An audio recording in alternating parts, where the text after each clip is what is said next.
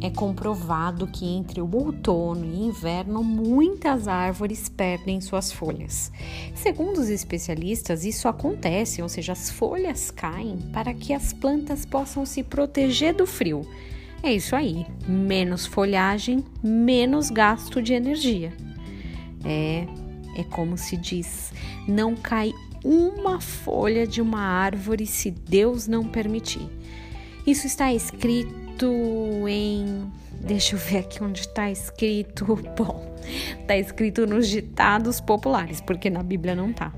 Mas é de fato verdade que Deus cuida, está atento aos nossos fios de cabelo e sabe o que passa com a sua criação mas não vamos atribuir incorretamente a autoria das coisas a ele, nem em relação às árvores, árvores, aliás, e nem em relação às nossas ações, né? Romanos 12 diz que nós podemos experimentar a boa, agradável e perfeita vontade de Deus, mas tem uma regrinha pequena antes, uma ação necessária, uma pequena parte que regulamenta essa vontade dele. Manter-nos transformados pela renovação de nossas mentes. É, não adianta culpar Deus pela folha da árvore que caiu se não andarmos com as nossas mentes renovadas e, consequentemente, com as nossas ações renovadas.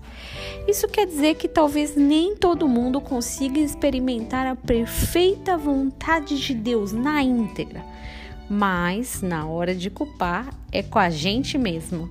Deus, por que você deixou isso acontecer comigo? O que, por que, que você fez isso comigo? Ah, porque ele não deixa uma folha cair da árvore sem a permissão.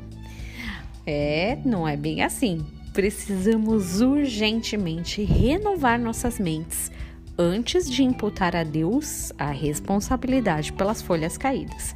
Que você tenha um dia abençoado em nome de Jesus.